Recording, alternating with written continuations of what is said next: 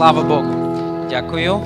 Да, дуже дякую за е, можливість бути в вашій церкві. Мені дуже приємно. Слава Господу. А я думаю, що ми можемо сісти. Е, так, мене звати Ярослав. Я дуже коротко, дуже коротко скажу за себе. У мене є довге свідоцтво, міг би розповідати, як Бог вів мене в моєму житті. Але але е, ми не, так багато маємо часу. Ми дуже коротко скажу. Моє ім'я Ярослав, Ярослав Лукасік.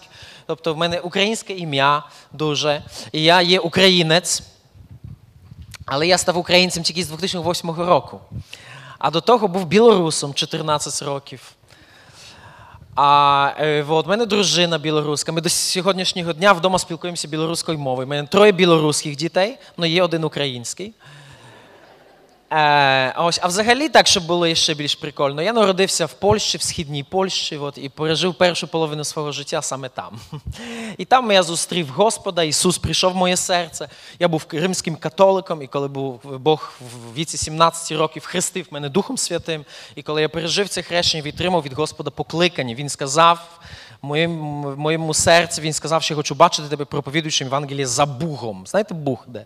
Буг річка, Західний Буг. А це був 89-й рік. 89-й рік. Я знаю, що я виглядаю на 35, але насправді мені 44 з половиною. І це був це був ще час, коли коли був Радянський Союз. І е, і ви знаєте, у нас от, е, тоді єдина мова іноземна, яка викладалась в школах, е, бо Польща була ж в цьому радянському блоці. Єдина мова це була Е, е, це був русський язик. От. А я не хотів його ніяк вчити. І пам'ятаю, до 17 року життя не знав, як пишуться ці складні букви. Особливо букву Ж ніяк не міг запам'ятати, як пишеться. Вона є найбільш складною.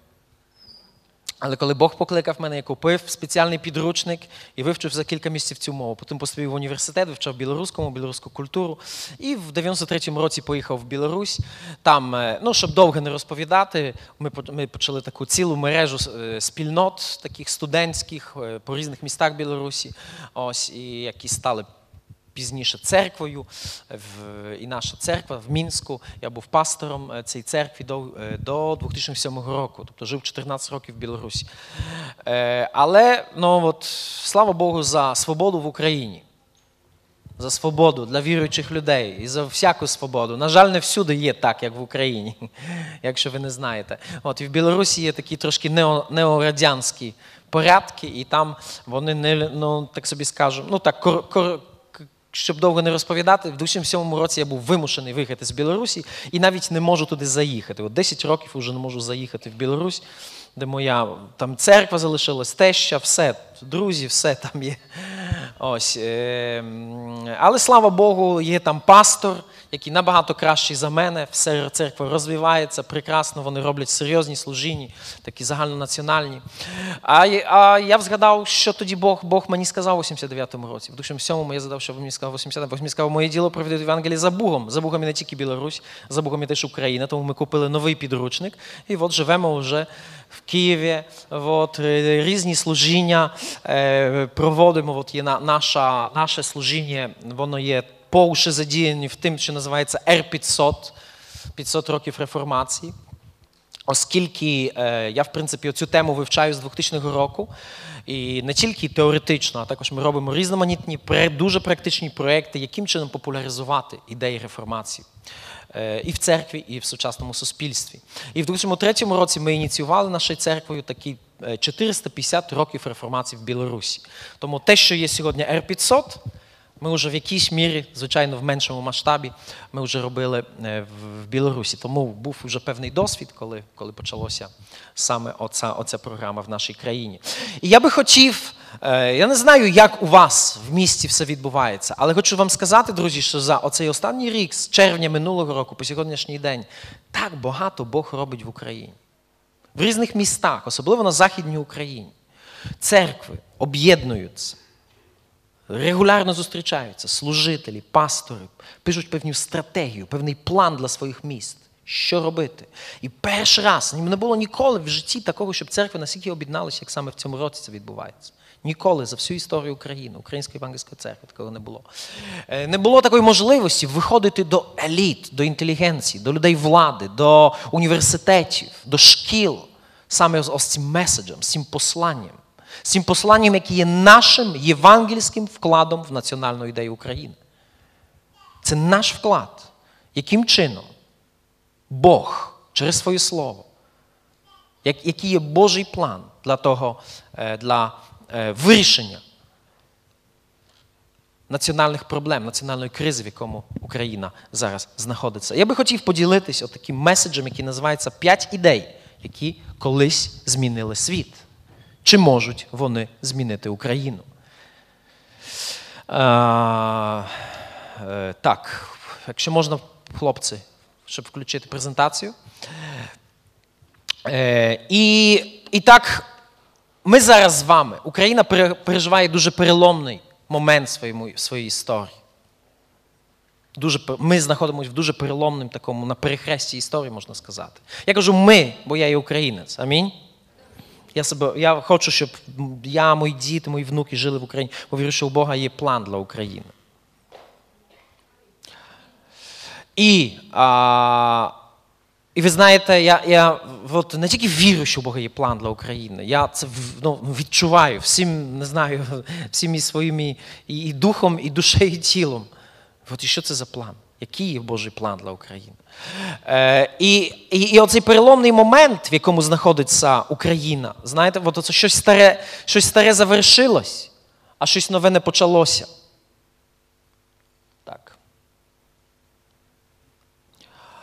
Е, Декомунізація. Да? Можна ну, натискати, мабуть, бо у мене щось, мабуть, воно не, не хоче спрацьовувати. Е, Тому, хлопці, слухайте дуже уважно, що я буду говорити, добре? І орієнтуйтесь.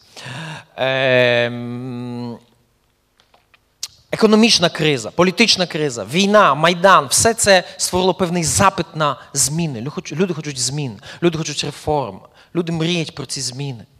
І ви знаєте, десь, десь навіть на практичному рівні.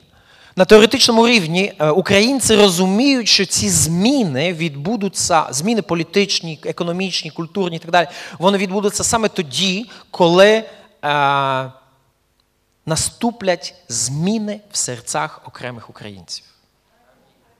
Політики про це говорять, особливо раніше, 14-15 рік.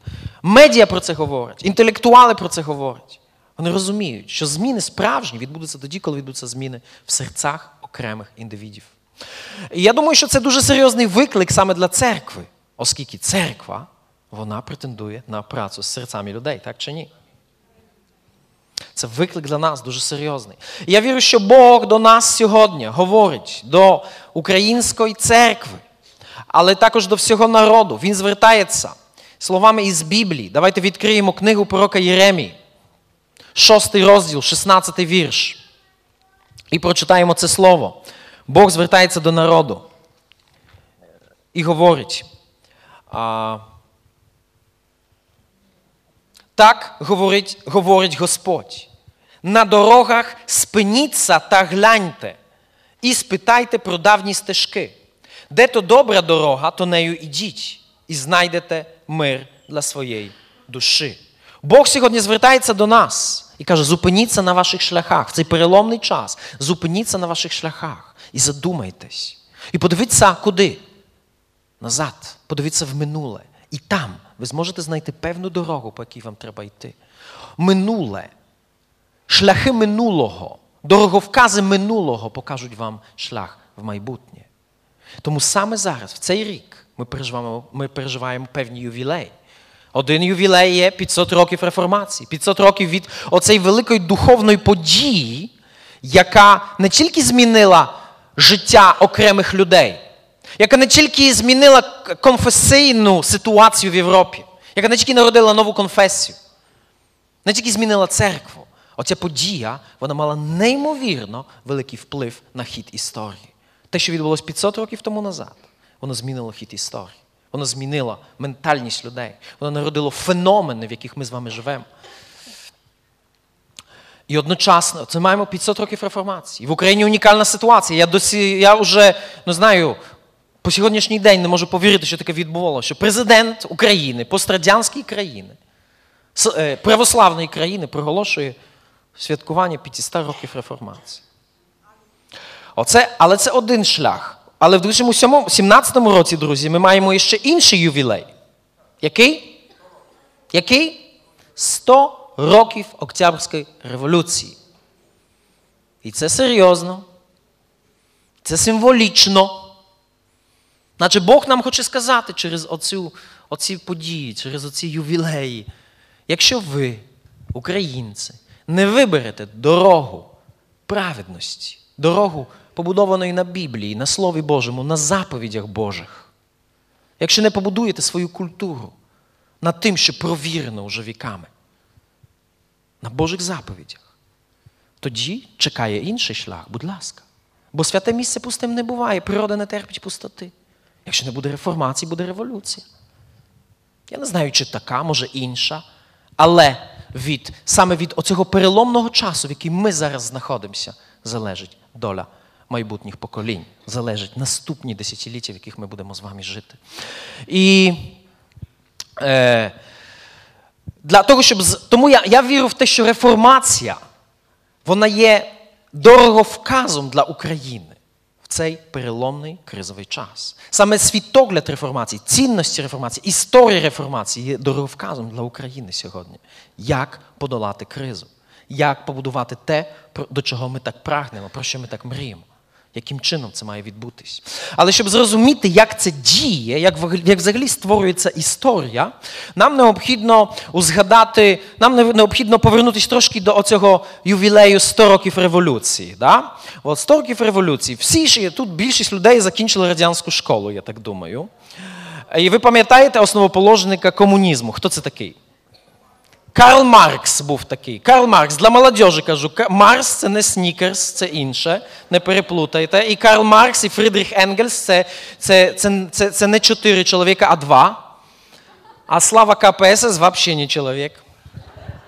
Бо молодь вже не знає, хто такий Ленін, Ленін, Ленон, там вони переплутали всіх уже. От, а це важливо знати. Бо бо, бо Ленін жив. Він еще живет, еще собі, він живет, він збирається жити ще некоторе время. Насправді. Це серйозно. Е, вот. І і оцей основоположник комунізму Карл Маркс, він говорив таку фразу, фразу, на якій, можна сказати, базується вся оця матеріалістична філософія марксизму. Е, Він сказав таку фразу: «Бытие определяет сознание». Пам'ятаєте зі школи? Битє определяє сознання. Буття визначає свідомість. От, Чи це правда? Чи мав рацію Карл Маркс, коли він сказав, що биття определяє сознання? Правда чи неправда? От те, як люди як люди живуть, чи воно визначає їх спосіб мислення, їх систему цінностей? Їх ідеали. Якщо, якщо, наприклад, людина народилась в сім'ї алкоголіка, це буде визначати його спосіб мислення? Або в багатій родині це буде визначати його спосіб мислення, його там, не знаю, світогляд? Буде? Звичайно, буде. Звичайно, буде. Важко признати це в домі молитві, що Маркс був правий. да, Це правда, буття определяє знання. Але увага, набагато більше, ніж буття визначає свідомість, свідомість визначає буття. Досвід життя історії яскраво свідчить, що набагато більше, ніж битє определяє сознання, сознання определяє битє. Я вас не заплутав? Все нормально? Те, в що люди вірять, які в них ідеали, яка в них система цінностей, який в них світогляд набагато більше визначає їх буття, визначить їх, в тому числі рівень матеріального достатку, ніж навпаки. І історія реформації є найбільш яскравим прикладом правдивості саме оцеї теорії. Більше того, Біблія. Біблія показує нам таку філософію. Біблі, в Біблії є така. Коли ми читаємо е, Євангеліє від Івана, перший розділ, перший вірш, там що написано? На початку було Слово. І слово, і все через нього стало. І ніщо, що повстало, не повстало без нього. І слово стало плоттю. На початку невидиме. На початку Божа ідея. На початку Божий план, на початку Його свідомість, на початку оцей еталон. І ми знаємо, що оце слово воно говорить про Христа. Оцей текст він говорить про Ісуса Христа, який є еталоном всякого творіння. По якого образу ми з вами створені, в ньому ми всі створені.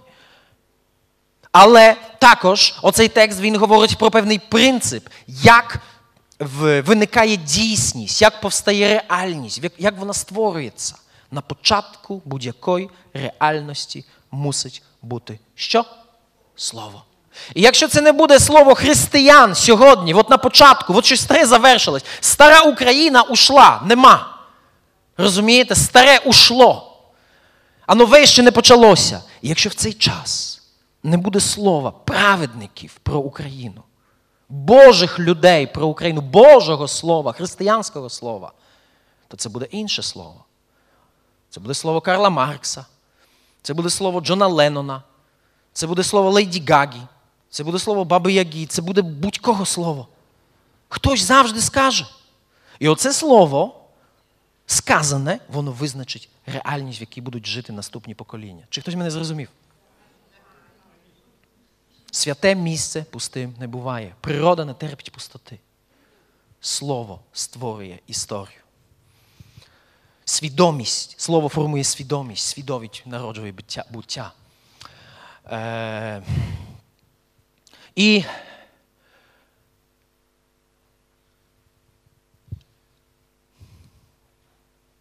є ще інший фрагмент в Біблії. В книзі повторення закону ми читаємо точно той же самий принцип, про який ми тільки що говорили, але Бог уже безпосередньо звертається до народу. Бог говорить до народу. Можна далі. Бог говорить до народу. І ми читаємо в 28 розділ книги повторення закону, перший вірш. Там Бог говорить до Ізраїля. І станеться, якщо дійсно будеш ти слухатися голосу Господа Бога свого, щоб додержувати виконання всіх його заповідей, що я наказую тобі сьогодні, то поставить тебе Господь Бог твій найвищим над усі народи землі. І прийдуть на тебе всі оці благословення і досягнуть тебе, коли ти слухатимешся голосу Господа Бога свого.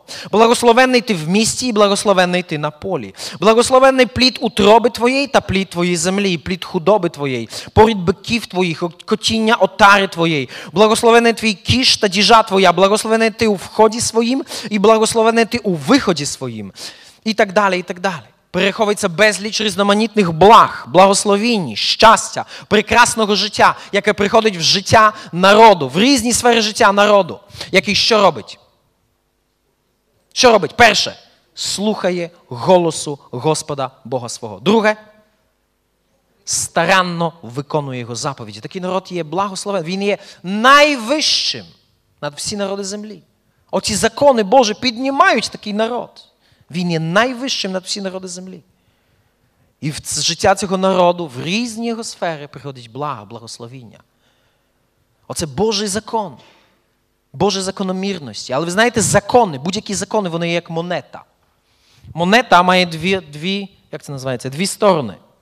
Будь-який закон має дві сторони. Якщо ти, от, наприклад, закон гравітації, ви вірите в закон гравітації, в закон притяження? Вірите, що він є? Ну, вірите? А до є, є, є невіруючий. От, наприклад, колі синок, йому рік і два місяці.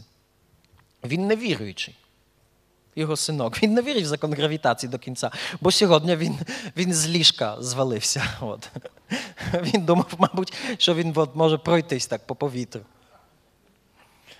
Якщо ви захочете пройти з одного, от, є є дев'ятиповерхові будинки тут, ви захочете пройти з одного дев'ятиповерхового з дев'ятого поверху до іншого по повітрю, то що з вами трапиться? Що буде?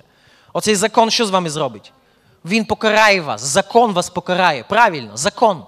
Бо він такий, він так зроблений, що закон треба виконувати. Якщо ти виконуєш закон, він тебе благословляє. Закон гравітації нас благословляє чи ні? Уявіть собі життя без закону гравітації. Що це буде таке? Ну, закрийте очі, уявіть собі, на 5 хвилин пропав прямо зараз. Що з нами буде? Полетімо в повітря всі, правильно? Луна врежеться от в землю, прямо от океан заліє нас, все. Це буде. Але слава Богу, він є, оцей закон.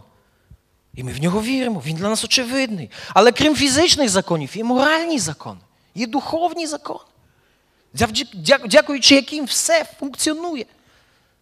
Але якщо ми їх нарушаємо, вони карають нас. Чи це зрозуміло? І тому написано, друга частина книги повторення закону, 28 розділ. Ми бачимо зворотну, зворотний бік цього закону. Там написано: і станеться.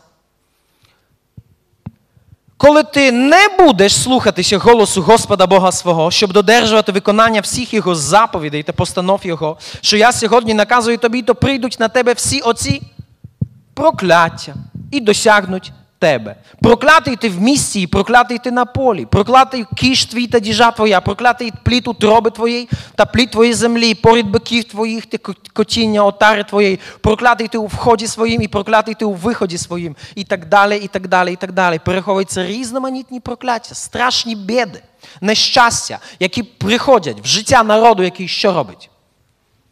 Відмовляється слухати Господа Бога, Його Слова, виконувати Його натуральні закони, Його його закони, Його заповіді. Такий народ, який йде вслід ідолів, яких сам собі придумав, який є брехня, ілюзія, утопія. І живуть по цих ідолах.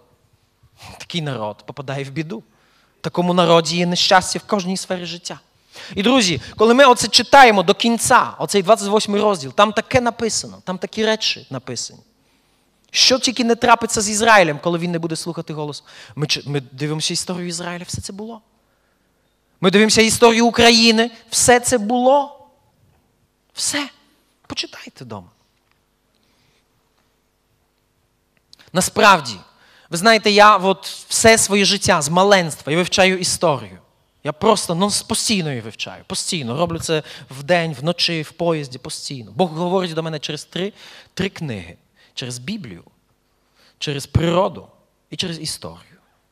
І ви знаєте, чим довше я вивчаю історію, вивчаю географію, і е, дуже багато був в різних країнах. Ви вже чули, що я жив в трьох країнах. Не просто там путешествував, жив в них. А крім того, я ще жив в Голландії, в Німеччині деякий час, в Італії, в Америці був багато разів. Якщо все разом підсумувати, мабуть, рік і два місяці всього разом був там, в Штатах. І ви знаєте, мені дуже цікаво спостерігати за життям різних народів. І чим довше живу, чим довше от, е, е, вивчаю, тим більш переконуюсь, що все, що написано в Біблії, все, що написано в книзі повторення закону про народи, є абсолютна правда, абсолютна істина. Оці закономірності абсолютно. І природа, і вибачаюсь, географія, історія чітко свідчать про правдивість цих закономірностей, які ми читали. От тут мапа світу, от глобус. Мапа світу, будь ласка, карта. Перед нами. Країни з протестантською культурою. Країни, які колись прийняли реформацію. Да, Перше. Можна натиснути. Перше, от країни з протестантської культури. Ви трошки ну, були в різних країнах світу. Я думаю, дехто там десь був. Хтось був в Канаді, в Штатах. От, наприклад, Сполучені Штати Америки, чи Канада, чи скандинавські країни, чи Голландія, Швейцарія, Британія. Ось оці країни колись 500 чи пізніше років тому назад вони прийняли ідеї реформації. Вони вони прийняли Біблію як основу своєї національної культури. Звичайно, ми нікого не ідеалізуємо. Всі країни, всі люди є злі у всіх народах. Але все є в порівнянні, друзі. І у Америка це дуже погана країна, дуже погана країна. Але поки що краще ніхто не придумав.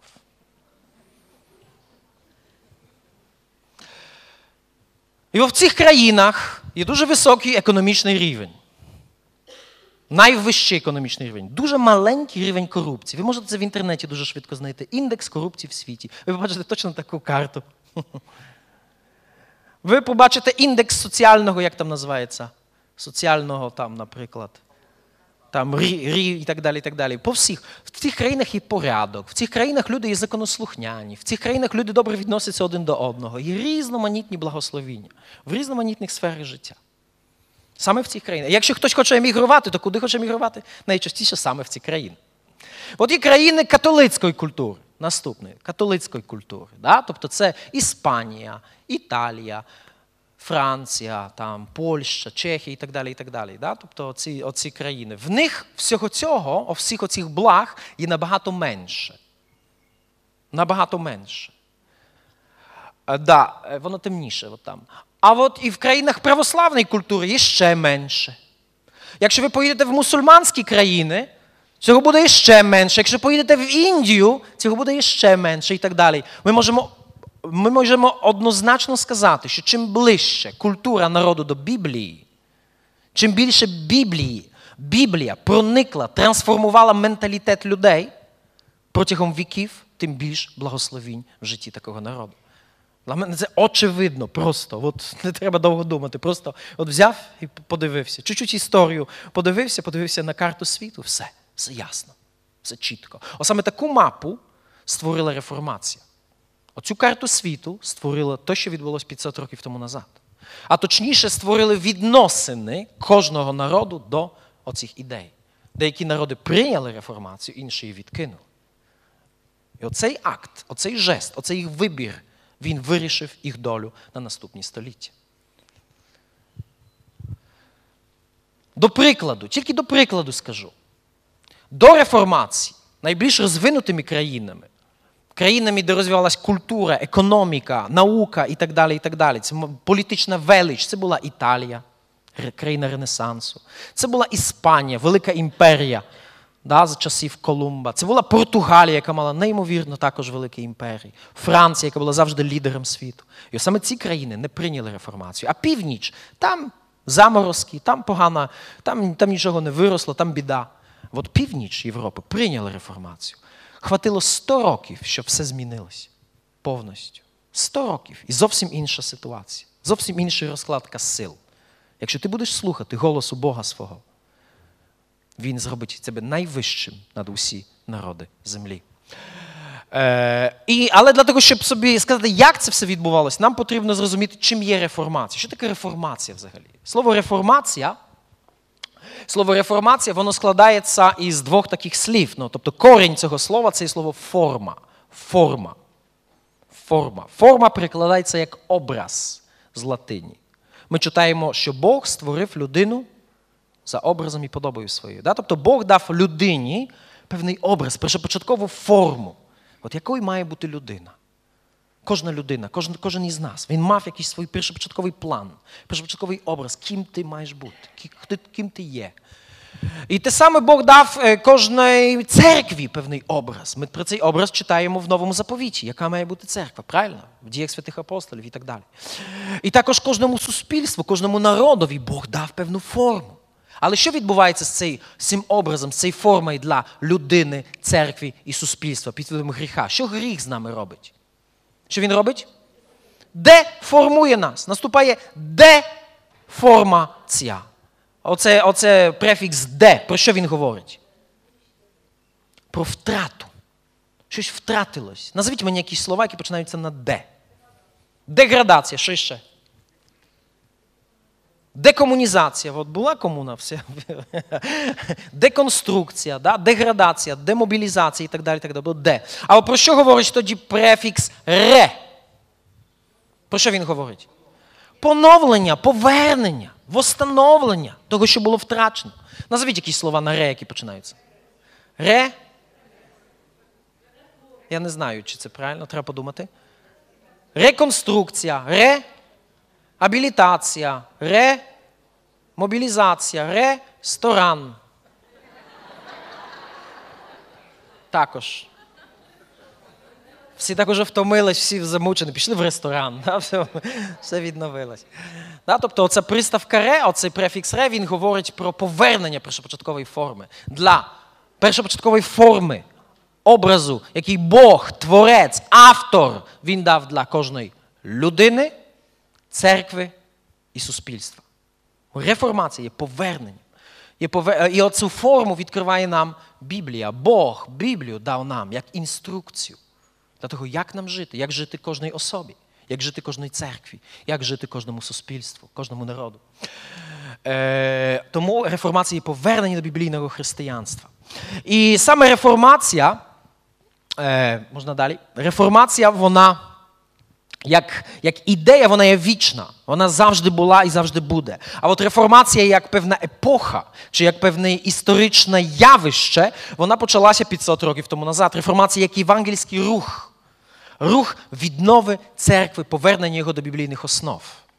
Рух відновив е, це, суспільства також, повернення його до біблійних основ. Він почався 500 років тому назад. І 500 років тому назад я не буду вам довго розповідати про історію. Зараз є безліч різноманітних дуже цікавих матеріалів. Які говорять про історію, про, про історію реформації. Ви можете зайти на веб-сайт r500.ua. Ви можете зайти на наш веб-сайт, називається Християни для України. І там дуже багато неймовірно цікавих речей, які, для яких нам важливо їх пізнавати, щоб ми зрозуміли, хто ми є, щоб ми свою ідентичність пізнали, щоб ми сформувалися, ми, євангельські християни, як, як Божий народ зі своїм ДНК.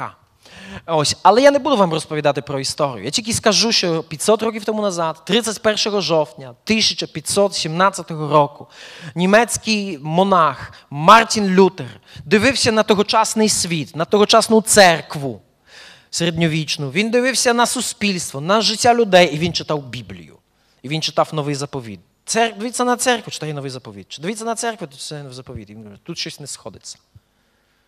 Те, що я бачу, і те, що я читаю, це зовсім різні речі. Тому він взяв, написав таких 95 тез, 95 ідей і прибив їх до дверей собору. Потім написав ряд інших документів, в яких він ви, ви, він виразив певну програму реформації, повернення до першопочаткового. І ви знаєте, це він був як сірник, який був кинутий на багаті. Багаті вже було готове в Європі.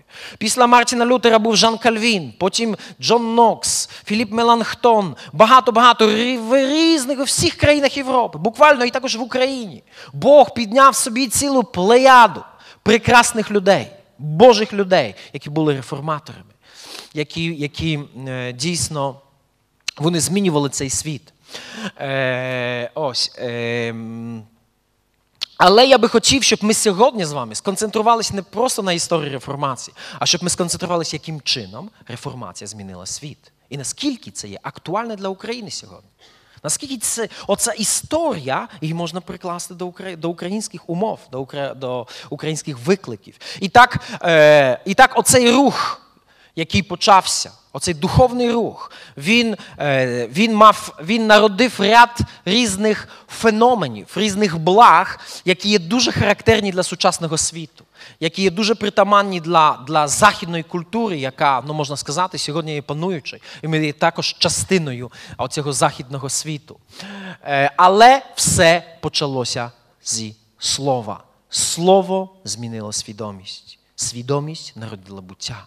Реформація вона вона е, відкрила забуті в середні часи, в середньовіччі е, забуті е, біблійні ідеї, новозаповітні певні доктрини, які е, лягли, які мали неймовірно велике значення для формування сучасного світу.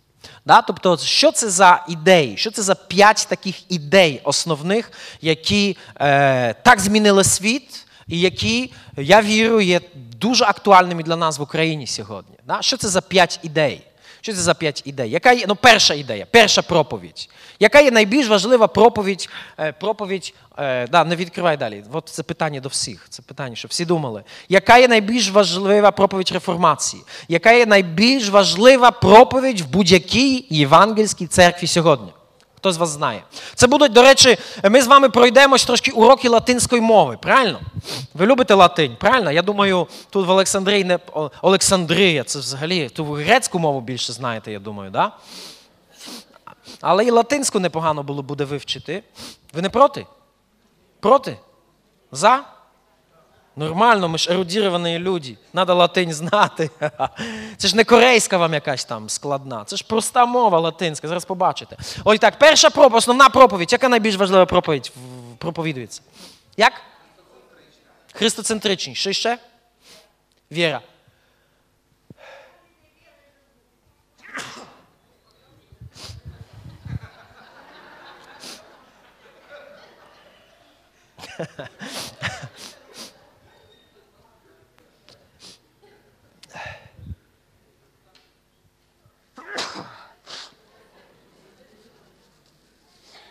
Маленька перерва.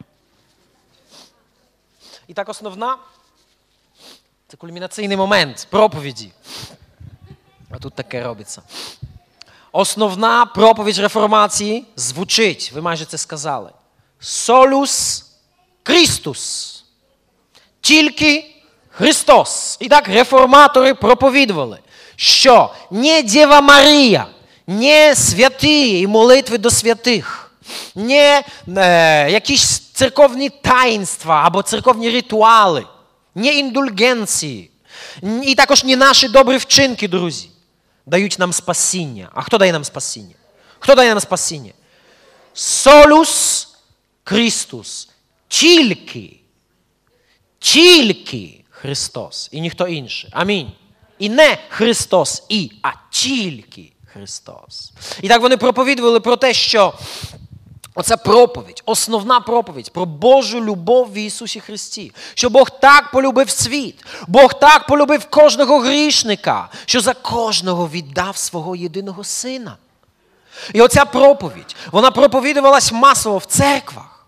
Розумієте, після цієї середньовічної ночі, де все було намішано, там язичництво, філософія, все разом, все вкупу. І Біблія не читалась, люди не знали Біблію, не знали Євангелія. Пірархія, папа римський, священники, все. А от Христа мало, живого, біблійного, особистого. А раптом починають проповідувати. Божу любов в Христі, в церквах, на вулицях, в академіях. А Оцю проповідь проповідує Бах через свої композиції. Оцю проповідь проповідує Рембрандт через свої картини. Оця проповідь настільки трансформувала культуру. Оця проповідь, що Бог любить кожну особу. Оця проповідь народила феномен, який який є дуже притаманний для Заходу, який називається цінність особистості людина зрозуміла свій кошт. Люди зрозуміли, наскільки наскільки, наскільки важлива кожна особа, наскільки важлива кожна індивіду. Скільки коштує? От, будь ласка, скільки коштує? От який є кошт? От скільки коштує хто? Хто із вас тут? Ну, будь ласка, скільки ваше ім'я? Як ваше ім'я? Людмила. Скільки коштує сестра Людмила? Скільки її кошт? Яка її ціна? Скільки вона коштує? Її кошт є дуже конкретний. Її кошт це життя Сина Божого. Амінь. Оця проповідь настільки трансформувала культуру, що, що ви знаєте, вона підняла, підняла простих людей до рівня еліт. Як це працює, оце, оце, оцей феномен, цінність особистості в культурі? Як це працює? Уявіть собі дві ситуації. От ви йдете по вулиці, по тротуару, і напроти вас йде незнайома особа. І вона дивиться на вас, посміхається до вас здоровається з вами. Доброго дня, як ваші справи? Посміхається щирою посмішкою. Да? Або інша ситуація. Ви їдете в метро, у вас немає метро. Ну от в Києві є метро. От зранку їдеш в метро. От, багато людей, і раптом твій твій зір зустрівся з зором іншої людини, і ти отримав меседж. Плохо, що ти єсть. Або, наприклад, інша ситуація. Інша ситуація. Ви е, е, ви пішли в магазин, купили взуття, там все, прийшли додому, щось не сподобалось. Наступний день принесли назад. Перед вами вибачаються. Вибачте, що наш продукт вам не сподобався. Повертають вам гроші. Все, приходьте до нас іще, все до вас так. От це одна ситуація. А інша ситуація. Ви заходите в магазин, сидить продавщиця, читає журнал, навіть не помітила, що ви зайшли. І ви питаєте, скільки, е, е, е, а скільки це коштує? І вам відповідь, там же все написано. А у вас оцей батон свіжий? У нас завжди все свіже. У вас таке буває? Я думаю, ні.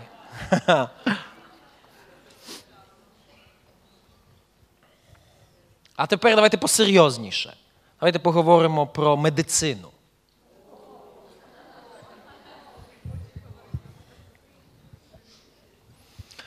Дорогі мої сестри, хто з вас становився на учет по беременності?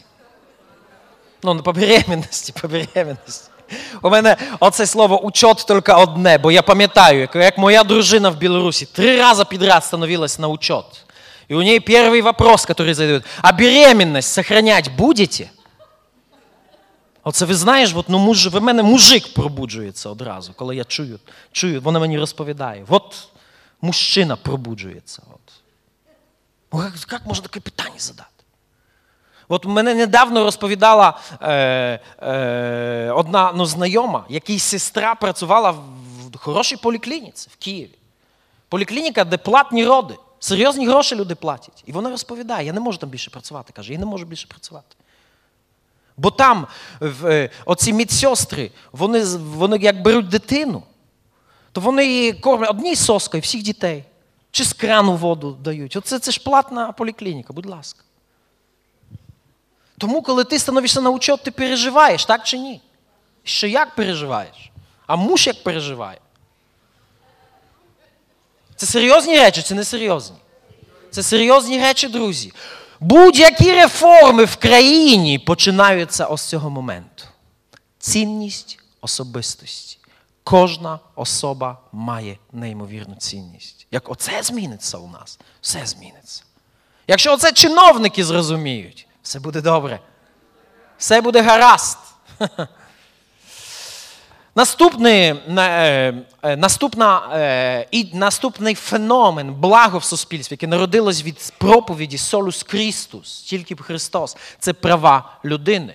Права людини. Феномен, про який так багато сьогодні говорять, який народився саме в протестантській культурі, є плодом реформації. І так реформатори проповідували про те, що у всіх людей є один Отець Небесний, один Батько Небесний, один Отець Небесний у Е, бід, у багатого і бідного, у шляхетно народженого і нешляхетно народженого, у чоловіка і у жінки, у чорного і у білого. Всі мають Отця Небесного. Якщо мають, для всіх є один батько, значить ми всі є один для одного ким? Братами та сестрами, ми всі є рівні перед Богом. І саме з таких слів починається американська конституція, яку 250 років тому назад написало 55 людей, із них 49 були активними членами протестантських церков. І ця конституція, до речі, по сьогоднішній день майже ніколи не змінювалась. Без змін працює. Але ця конституція починається зі слів, що всі люди є створені рівними, наділені творцем невід'ємними правами. Люди зрозуміли в часи реформації, вони зрозуміли, що вони мають е, права. І оці права дає їм не цар, не уряд, не суспільство, яке постійно змінюється, Права вони мають просто від свого народження, від того, що вони народились, що вони є. Творець дав їм права. Саме носієм оцих ідей був англійський парламентарій, який жив в кінці 18 століття. Вільям Вілберфорс. Дуже раджу вам подивитись художній фільм знайти собі. Удивительна благодать. Про Amazing Grace, про цього великого євангельського християнина, політика, який поставив собі за ціль, щоб більше в світі не було рабства. Він добився цієї цілі. Рабство було делегалізовано, воно було заборонено. От носієм цих ідей був Абрахам Лінкольн або пастор Мартін Лютер Кінг, який боровся з залишками расової сегрегації на Заході, бо він розумів, що всі люди є братами і сестрами. Це дуже дуже глибока тема насправді, е, але вона має своє джерело е, в розумінні цінності особистої. За кожну особу віддав своє життя Христос. Е, наступна проповідь, друга проповідь реформації. Друга проповідь реформації. Вона латинською мовою звучить сола скриптура. Як перекладається? Тільки писання. І так реформатори проповідували про те, що Біблія є єдиним безпомилковим джерелом откровення про Бога, откровення про вічне життя, про реальність. І не людські філософії, не папа римський, не отці церкві, не хто там іще, якась людська філософія, а тільки Біблія єдине безпомилкове откровення про істину. І все інше, воно є правдиве, якщо воно є згідне з Духом Біблії.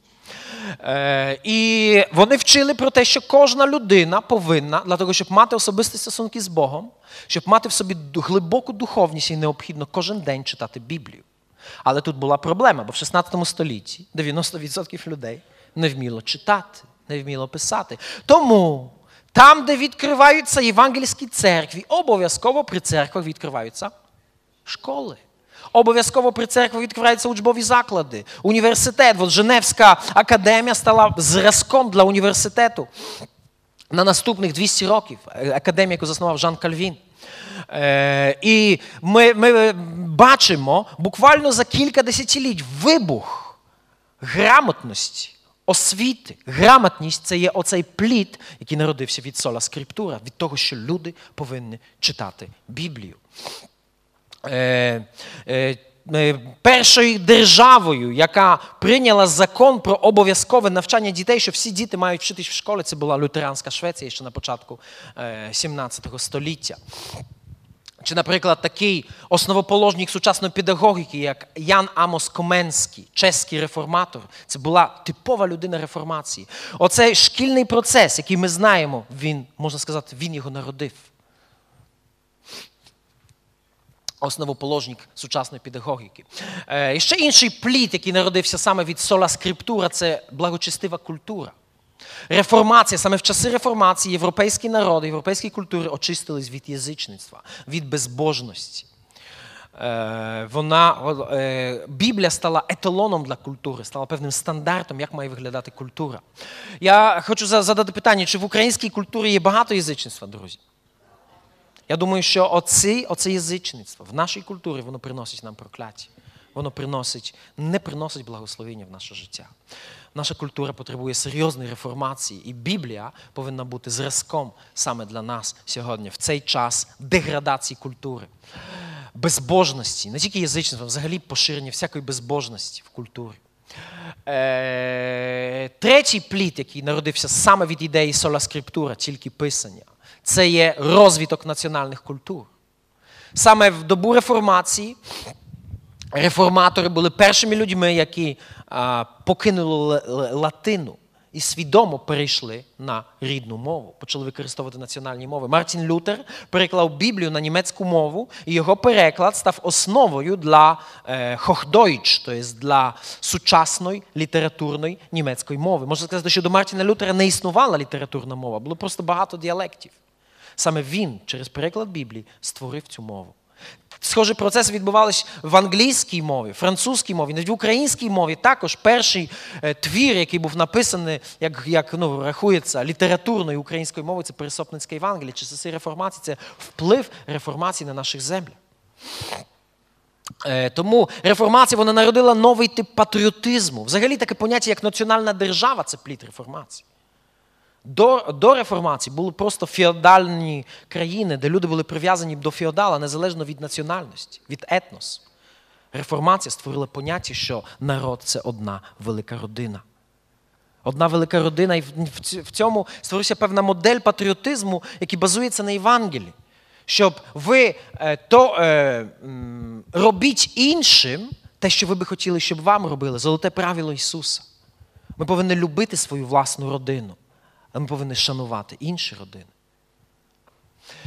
Е, Я думаю, що це дуже актуальні речі для України сьогодні, для національного відродження, на формування правильної моделі патріотизму в Україні.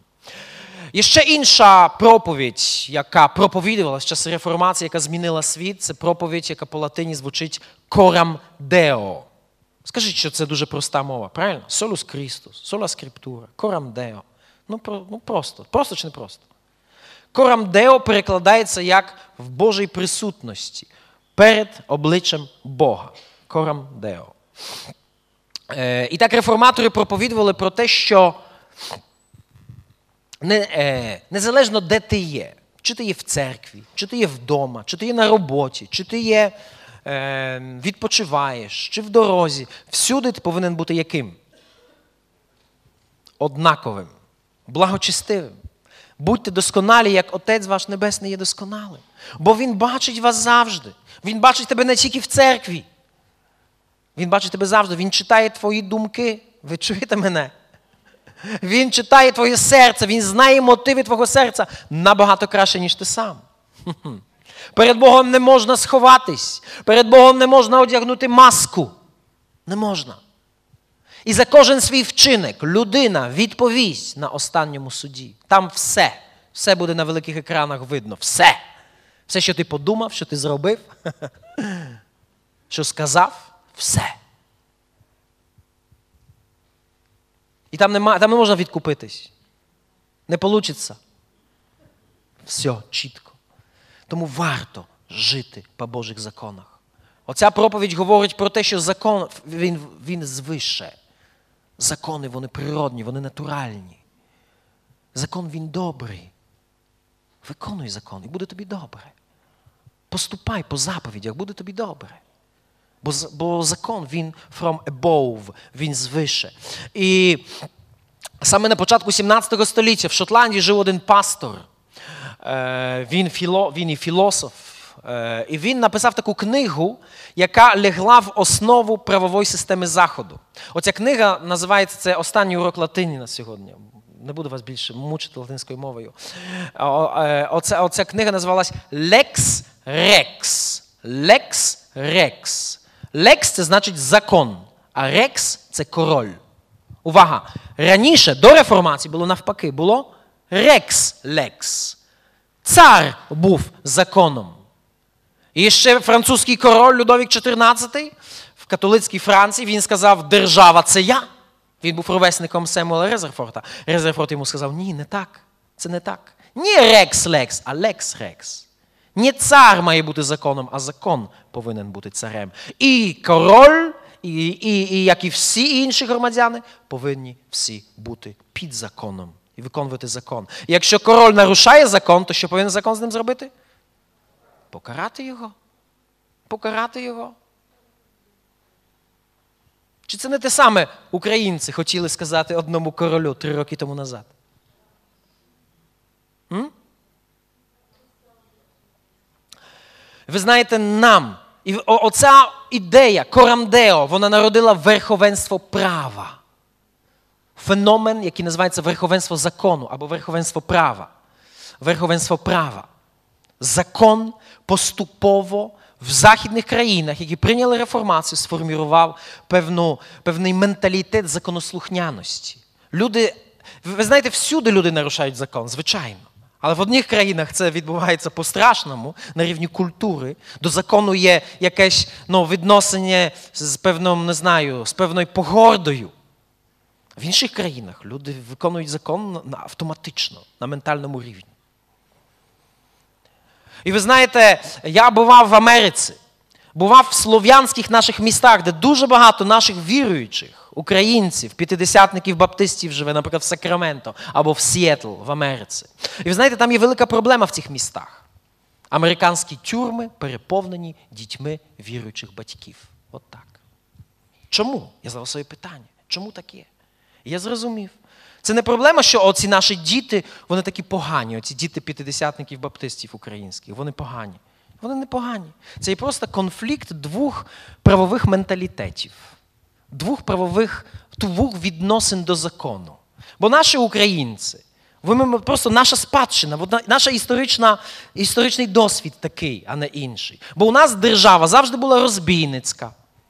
Чи це Радянський Союз, чи царська Росія, чи будь-хто, Польща, чи там іще, і хто, чи хто монгольська це, Орда, все. От це була розбійницька держава. І вони так писали закони, щоб ми не могли їх виконати. Тому ми відносимося до закону як? Якщо можна, ми не довіряємо, бо ми думаємо, що закон це є інструмент влади для того, щоб нами маніпулювати. Люди на Заході в Америці зовсім не так. Вони зрозуміли, що закон він звише. Закон, закони державні повинні бути віддзеркаленням натуральних природних Божих законів.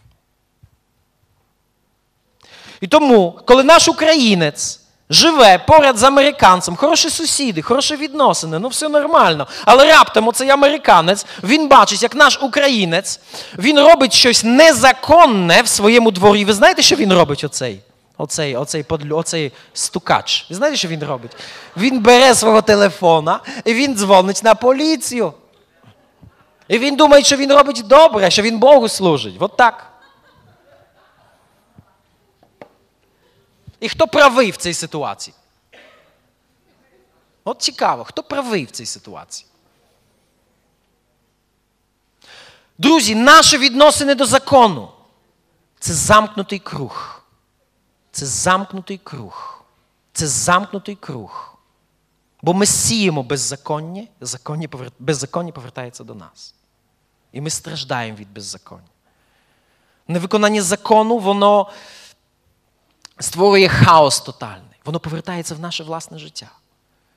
Нам необхідно перервати цей замкнутий круг. Яким чином? Це як як колесо, знаєте, колесо крутиться. Хтось повинен йти, от воно крутиться в ту сторону, а якась група людей взяла і почала в іншу сторону. Отак потрібно. Хтось мене зрозумів, що я маю на увазі? Потрібно жити зовсім іншими цінностями, ніж вони є панівни. Якщо в нашому народі люди не виконують закони, цим хвастаються, от віруючи, євангельські віруючі будуть найбільш законослухняними людьми. Звичайно, є закони, які є безбожні, яких не треба виконувати, як в Совєтському Союзі, наприклад. І апостоли теж говорили, що треба нам більше Бога слухати, ніж людей. Але слава Богу, ми живемо в свободній країні, в якій є здебільшого хороші закони. Амінь. Тому верховенство права це так необхідно сьогодні. Це так необхідно. Наступна проповідь, наступна ідея. Е, Все, закінчили з латиню, перейшли на німецьку мову. Вона звучить німецькою мовою саме беруф. Беруф. Беруф. Оце слово беруф, воно перекладається як. Воно до Лютера, до реформації перекладалося як покликання. Покликання бути в монастирі, наприклад. Покликання от, до монастиря, покликання бути священником. Да? От таке було покликання. А от Лютер перший в своєму перекладі Біблії він використав це слово беруф як професія. І так реформатор, і сьогодні в німецькій мові слово беруф означає професію. Дуже цікаве, дуже цікаве явище. От наскільки знову переклад Біблії він, він змінив ментальність людей в якійсь мірі. От і так реформатори вони проповідували про те, що у кожної людини є своє покликання. У кожної людини є своє покликання. І це буквально у кожного. І оце покликання людина реалізує через працю, через труд, через роботу. І неважливо, яка це робота, чи це робота священнослужителя, чи це робота вчителя, чи це робота ремісника, хлібороба, домогосподарки, не має значення, яка робота. Важливо, щоб ця робота виконувалась як? Як? Максимально якісно, максимально сумлінно, щоб вона виконувалась з насолодою. Бо через свою роботу людина поширює царство Боже, вона служить Богу. Через якісну роботу поширює царство Боже на цій землі. Е, бо в Біблії написано, все, що ви робите, робіть як для як для Господа. як для Господа. І ви знаєте, саме оця проповідь, яка проповідувалась масово про роботу в 17 столітті, е, в Пуританській Англії, видавались величезними тиражами книги, такі як ну, бестселери, такі як, наприклад, Богодухновенний ткач, або Християнське мореплавання, або е, Покликання торговця або як по-християнськи орати землю. От. Можна собі уявити? Люди сполучали в своєму житті біблійне откровення зі своїм профес... своїм професіоналізмом. Народився новий тип людей. Реформація народила новий тип людей, яких називали віртуозами труда. Людина до роботи відносилась віртуозно. Зрозуміло? Як думаєте, от який був результат від таких відносин до праці, від такої так званої протестантської етики праці? Який був результат? Економічне процвітання. Дуже швидко, дуже швидко. Економічне процвітання. Сьогодні найбільш багаті країни це протестантські країни. Це всім відомо. Це очевидний факт. Економічне процвітання як результат протестантської етики праці. Ми хочемо процвітати. З чого це повинно початись? Чи процвітання є волею Божою для нас взагалі? Ну, щоб ми. Хто з вас любить, зайшов, прийшов додому, відкрив холодильник, а там миша повісилась. Я думаю, нема так. Я думаю, що це добре, коли ми процвітаємо. Я не, проповідую вам теологію процвітання. Ні, ні в якому разі. Я проповідую просто певні біблійні принципи. Е, Тому, але все починається з якісної роботи. Друзі, необхідно, щоб наша робота змінилася. Щоб ми зрозуміли, що через якісно оці 8 годин твоєї на роботі. Ти ти, ти настільки повинен посвятитись ну повністю, з головою, з всіми емоціями твоїми, всією силою волі твоєї, щоб це робити якісно. І я вірю, що через кілька років, рок рік реформації пройде, ми будемо багато проповідувати про роботу, про труд, багато вникати в це все. Бо це серйозна частина нашого життя, друзі. Скільки відсотків вашого життя ви проводите на роботі? Це серйозне діло. через деякий час в місті Олександрія, через 5 років, люди поміж собою будуть говорити: найкращі робітники це хто?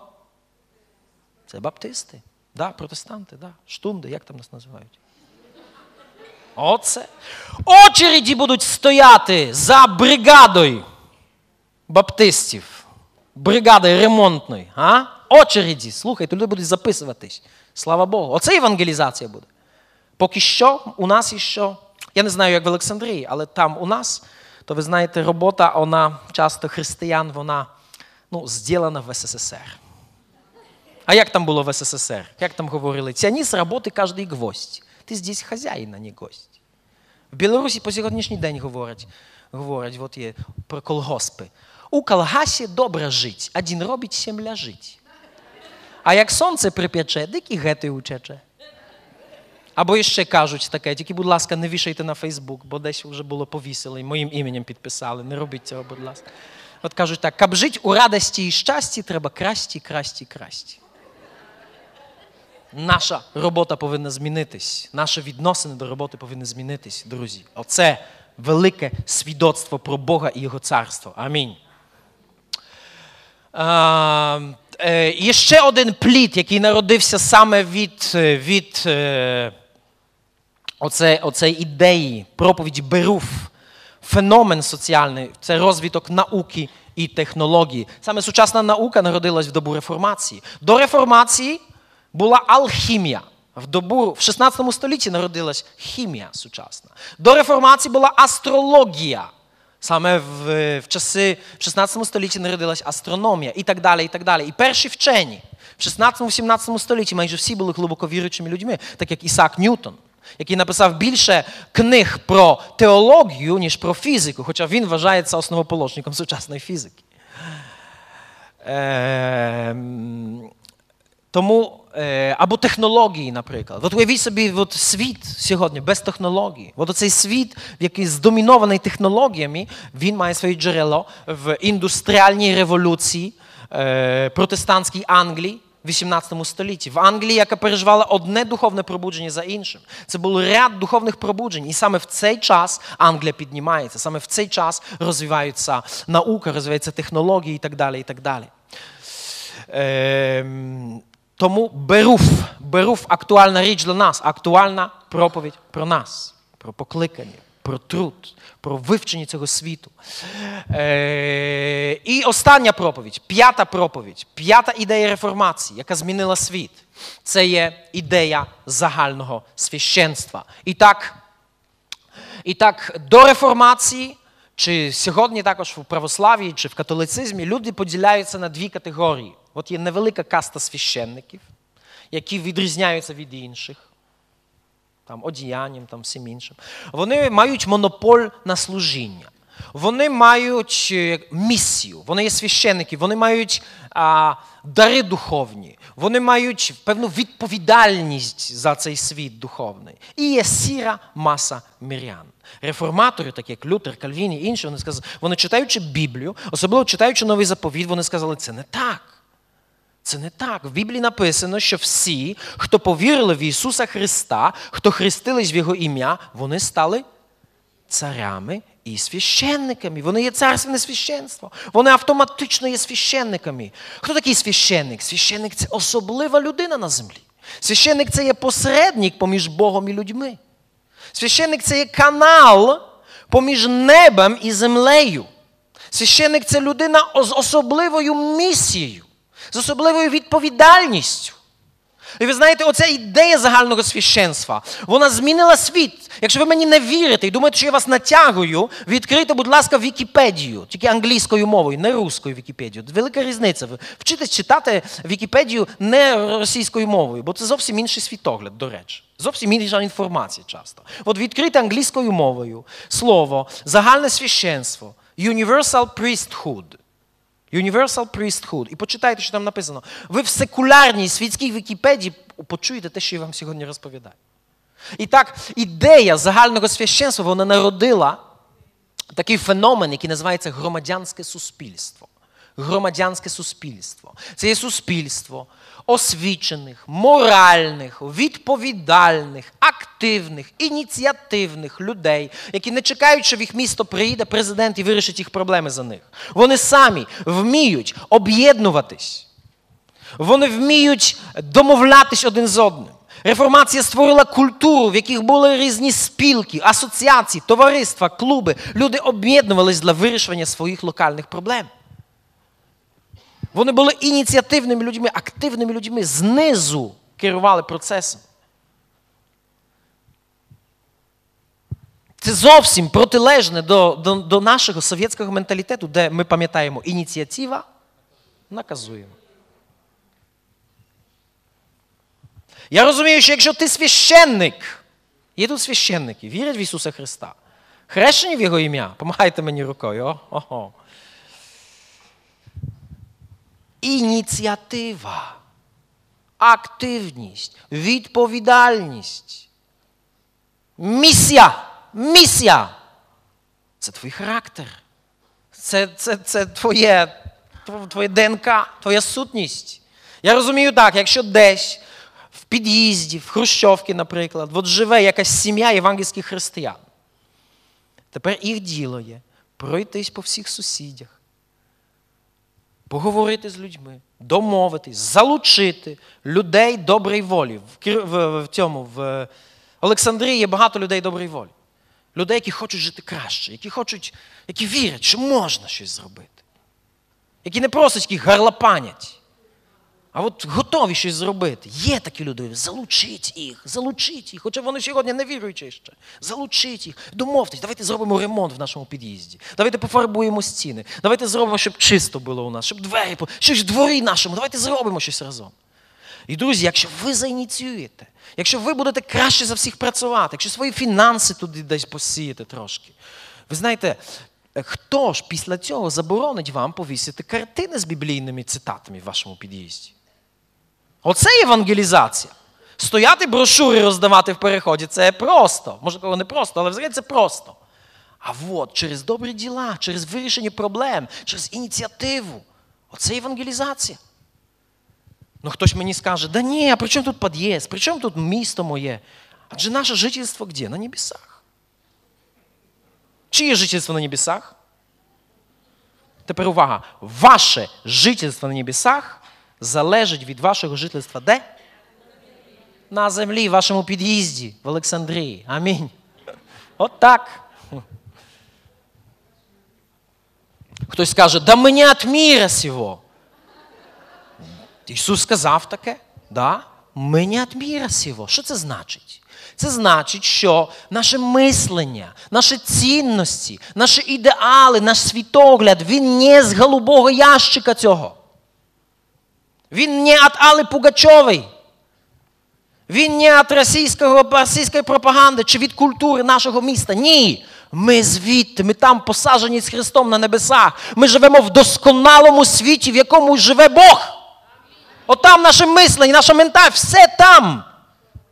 Все там. А що там є? Там не нірвана, там конкретне прекрасне життя. Там справедливість, правда, добро, любов, мир. Все, що найпрекрасніше, там є. І тепер наше завдання Ісус сказав: ви не від міра, але я не забираю вас з міра. Я посилаю вас в мір. Щоб ви взяли оце все, оцей образ звідти, оце життя. І що зробили? принесли ваш під'їзд. Слава нашому Богу. Оце життя християнське, все інше це не християнське, це якісь язичні схеми. Всі оці дуалізми, про які інколи навіть відомі проповідники проповідують, це дуалізм поганський, язичний. Християнство це цілісність небесного з земним. Нехай буде воля твоя. Де? В моєму під'їзді, так як вона є на небі. Амінь.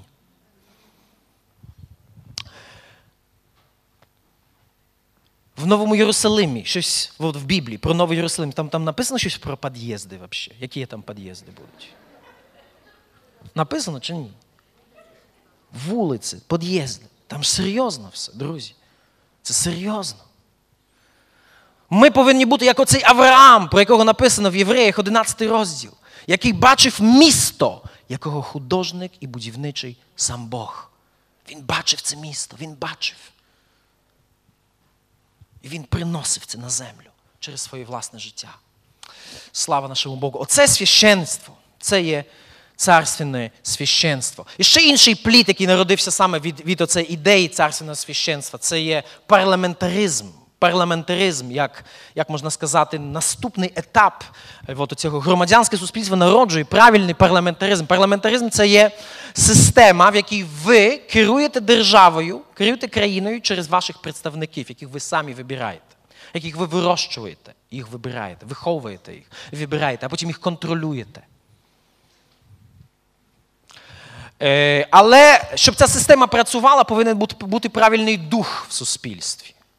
Дух, критична маса маса священства, оцей відповідальності, активності, високої культури, в тому числі високої політичної культури. Біблія формувала у людей високу політичну культуру.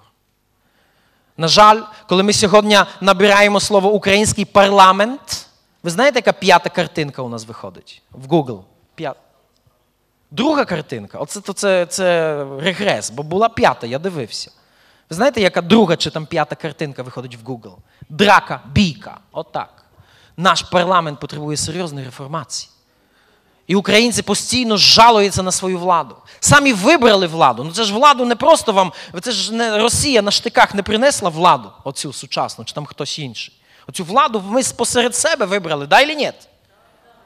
І ми незадоволені, нарікаємо. Щось не так в нас. Щось не так. Щось не так з нашою моделлю влади. Модель влади в нашій культурі. Це вимагає серйозної реформації. Чи демократія, і ще один ну, плід, ну це як ну, в якійсь мірі те саме. Саме е, парламентаризм і дем... сучасна модель демократії народилась в 17 столітті в Пуританській Англії. Це часи Олівера Кромвелла. Це плід реформації. Е, але і демократія, наступний слайд, як сказав е, американський президент, один з перших американських президентів, автор американської конституції, глибоко віруюча людина Джон Адамс, він сказав таку фразу. Він сказав, що наша конституція створювалась тільки для народу релігійного, він мав на увазі біблійну релігійність, і високоморального. Для жодного іншого вона не годиться. Тобто, щоб демократія працювала, друзі, потрібна критична маса високоморальних духовних людей в народі. Потрібна, щоб оця маса вона засолила культуру. Розумієте? Засолила культуру. Щоб культура була засолена їми. Тоді працює демократія. А якщо цього немає, демократія прирождається в анархію. Анархія провадить до диктатури. Ось так не працює. Тут точно таку ж конституцію, яка сьогодні вже 250 років без змін працює в Сполучених Штатах Америки, всі латиноамериканські країни приймали. Не працює. Не працює. Чому? Бо інший народ, бо інша ментальність, інший дух. Е, І так, завершуючи, я я йду до завершення. Україна 500, 450 років тому назад вона стояла на роздорожжі так як всі народи Європи, вона мала оцей вибір. Наші еліти мали цей вибір, чи вибрати реформацію, чи відкинути її. Буквально кожен народ Європи стояв перед цим вибором. Чи взяти реформацію як свою національну ідею, чи відкинути її. А, І в нашій країні довгий час, оце було тоді, держава називалась Велике Князівство Литовське. Е, Реформація в 16 столітті поширювалась дуже масово. Дуже масово. Дуже багато було протестантських церков, особливо на Західній Україні, в Волині, в Галичині, на Поділлі. Е, ще більше було в Білорусі, ще більше в Литві там. І ви знаєте, було дуже багато прекрасного такого. Е, також реформація не тільки впливала на протестантів, вона неймовірно сильно впливала на, на місцеве православ'я. Е, не було б реформації, не було б Острозької академії в історії України. Не було б реформації, не було б Києво-Могилянської академії, яка була реакцією тих же православних на те, на оці вітри реформації, на те, що відбувалося. Вони просто запозичили ці ж ідеї у протестантів чи у католиків, які теж запозичили у протестантів. Не було б реформації, не було б Брестської унії 1596 року, коли коли православні об'єднались з католиками і повстали греко-католики, греко-католицизм, основна релігія Галичини, Львова, Тернополя, тобто найбільш, як сказати, регіону України, з якого народилась українська національна ідея, українська тотожність. Не було б реформації, не було б Брестської унії, не було б, може, козацьких воїн. Можете, хто би був тоді на наших грошах? а? Ви ви бачите оцей процес, чи це складно для вас? От реформація була як камінь, який був вкинутий в воду, який народив оці хвилі. І оці хвилі змінювали долю історії. Вони сформували історію України. Саме тому е, Михайло Грушевський, він, е, ну, не, про Грушевська чуть пізніше скажу, але ви знаєте, на жаль, на переломі 16-17 століття змінилася атмосфера. В 16 столітті реформація, ідеї реформації панували на наш, в атмосфері наш, наш, на наших землях, в Східній Європі. Але на початку 17 століття перемогла контрреформація. Почались переслідування віруючих людей. Був такий князь Миколай Радівіл Чорний. Може, хтось з вас знає Радивилів, є таке містечко в Рівненській області, Олика, там і замок в Олиці, де він мав свої землі, оцей Радивіл Чорний. І він покаявся. Він прийняв Євангеліє. І він, ви знаєте, поставив собі за ціль, щоб все Велике князівство Литовське стало євангельською країною. Він видав Біблію великим тиражом, своїм там е, великі гроші свої віддавав на на розвиток євангельського руху. Але ви знаєте, його діти, всі чотири його сини, вони відреклися від реформації, вони відреклися від, від його віри.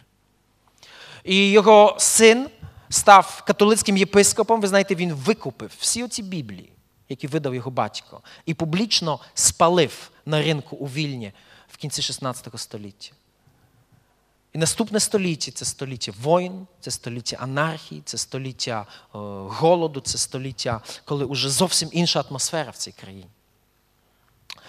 І е, я би хотів, щоб ми е, зараз от саме звернулись до наступні, наступні два слайди. Е, до от Михайла Грушевського, з якого я сказав. Михайло Грушевський це є перший президент України і одночасно, можна сказати, найбільш великий е, український історик. Він сказав таку фразу.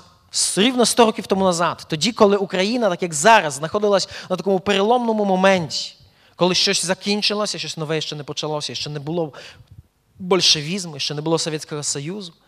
І от в цей час він, дивлячись в історію України, він сказав він сказав таку фразу.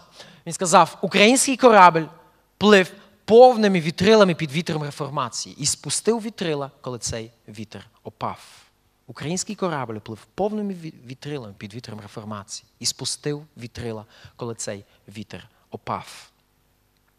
Я думаю, що ці слова сьогодні знову є дуже актуальними для України цей час, коли українці хочуть змін, хочуть реформ, хочуть побудувати своє суспільство і дивляться як ніколи на Захід.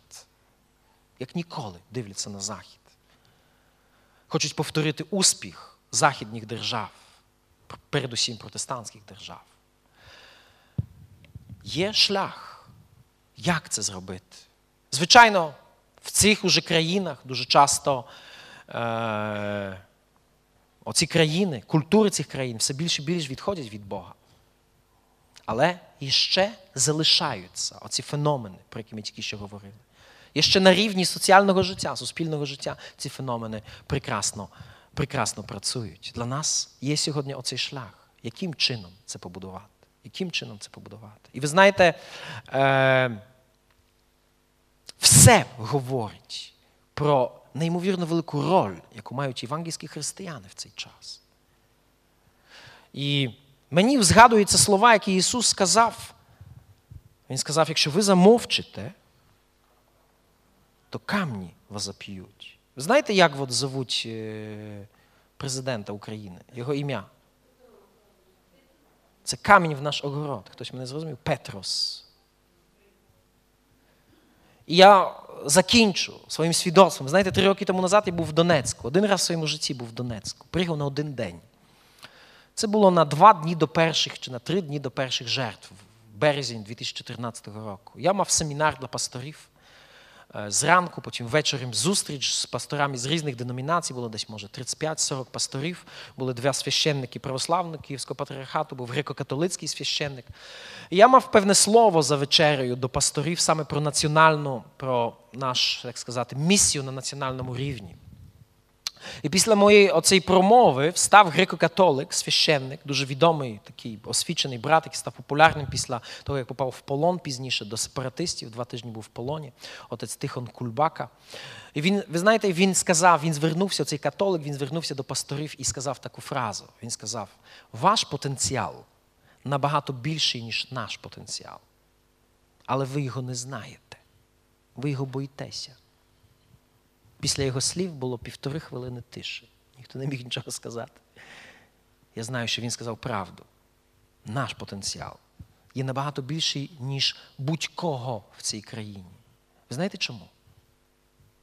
Не тому, що ми хороші, що ми образовані, що ми ерудіровані, що ми активні. Тому що ми кожен день читаємо Біблію. А Біблія це інструкція автора Всесвіту по тому, як цей світ має функціонувати. Тому що ми кожен день наповнюємося Духом Божим, Духом, який носився над водами, коли Бог створив цей світ. Духом, який проникає глибини самого Творця. Ми потенційно маємо ці відповіді, але вони в нас закриті, як оця сільничка. Знаєте, сільничка, є там сіль, хороша, якісна, навіть движення є, але де? Де ця сіль є? В сільничці закрита. Закрита. Вона не відкрита для цього суспільства. Для нас є прекрасна можливість сьогодні. Ви знаєте, все творіння, весь оцей рік реформації, все, що відбувається, події зовнішні, вони всі волають, все творіння з надією очікує откровення синів Божих. Амінь. Давайте помолимося. Давайте помолимося перед Богом за те, щоб твій потенціал, який Бог заклав в тебе, оцей потенціал, який Він заклав в свою церкву, в кожного із нас і всіх нас разом, щоб оцей потенціал визволився, щоб цей потенціал, оцей солі, так необхідний для нашої країни. Оцей потенціал Божої мудрості, сили Його, щоб він визволився в нашому житті, навколо нас, в нашому місті, в Олександрії, в Україні. Алілуя. Отче Небесний, я дякую тобі. Я дякую тобі за те, що ти є Господь історії. Ти не тільки Господь наших душ, але ти є Господь народів. Ти є пан, цар історії. Алілуя. І твій провід керує всім Господь. І твої закономірності керують всім Господь. Алілуя, Господь. Ми визнаємо Тебе Господом над нами сьогодні, над життям кожного із нас, Господом нашого життя. Сьогодні ми благаємо Тебе, щоб Ти визволив із нас наш потенціал.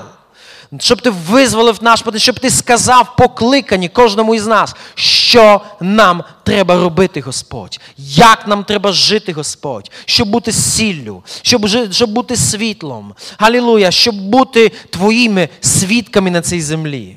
Галілуя, щоб царство Твоє приходило на нашу землю, щоб воля Твоя здійснювалась тут, в Україні, як вона є на небі, щоб ім'я Отця Небесного славилось через наші діла і наші слова. Галілуя, славилось в Україні в цей час. Ми дякуємо Тобі за всі випробування. Ми дякуємо Тобі за те, що Ти дав нам жити тут і зараз, в цей час, в цей переломний, непростий час.